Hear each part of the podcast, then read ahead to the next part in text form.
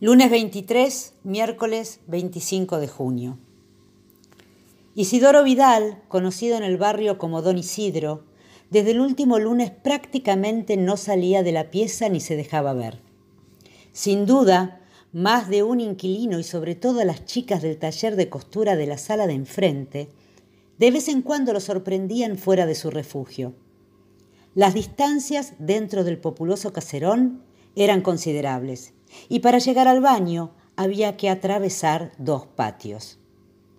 Confinado a su cuarto y al contiguo de su hijo Isidorito, quedó por entonces desvinculado del mundo. El muchacho, alegando sueño atrasado porque trabajaba de celador en la escuela nocturna de la calle Las Heras, solía extraviar el diario que su padre esperaba con ansiedad y persistentemente olvidaba la promesa de llevar el aparato de radio a la casa del electricista. Privado de ese vetusto artefacto, Vidal echaba de menos las cotidianas charlas de fogón de un tal Farrell, a quien la opinión señalaba como secreto jefe de los jóvenes turcos, movimiento que brilló como una estrella fugaz en nuestra larga noche política ante los amigos que abominaban de Farrell, lo defendía, siquiera con tibieza. Deploraba, es verdad, los argumentos del caudillo, más enconado que razonables. Condenaba sus calumnias y sus embustes, pero no ocultaba la admiración por sus dotes de orador por la cálida tonalidad de esa voz tan nuestra y declarándose objetivo, reconocía en él y en todos los demagogos el mérito de conferir conciencia de la propia dignidad a millones de parias. Responsables de aquel retiro, demasiado prolongado para no ser peligroso, fueron un vago dolor de muelas y la costumbre de llevarse una mano a la boca. Una tarde, cuando volvía del fondo, sorpresivamente oyó la pregunta. ¿Qué le pasa?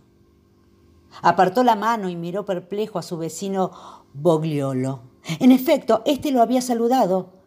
Vidal contestó solícitamente. Nada, señor.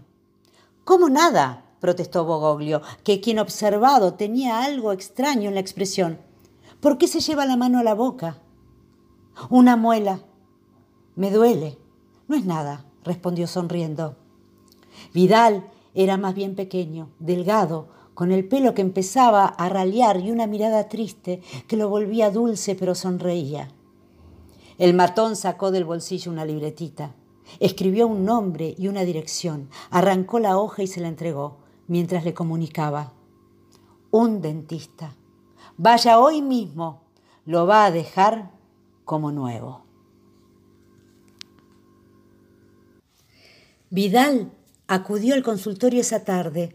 Restregándose las manos, el dentista le explicó que a cierta edad las encías, como si fueran de barro, se ablandan por dentro y que felizmente ahora la ciencia dispone de un remedio práctico.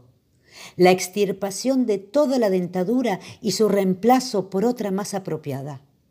Tras mencionar una suma global, procedió el hombre a la paciente carnicería. Por fin sobre carne tumefacta asentó muelas y dientes y dijo, puede cerrar la boca. Se oponían a ello el dolor, los cuerpos extraños y aún la desazón moral que le infundía la confrontación con el espejo. Al otro día Vidal despertó con malestar y fiebre. Su hijo le aconsejó que visitara al dentista, pero él ya no quería saber nada con ese individuo. Quedó echado en la cama, enfermo y apesadumbrado, sin atreverse en las primeras veinte horas a tomar un mate. La debilidad ahondó la pesadumbre. La fiebre le daba pretextos para seguir en el cuarto y no dejarse ver.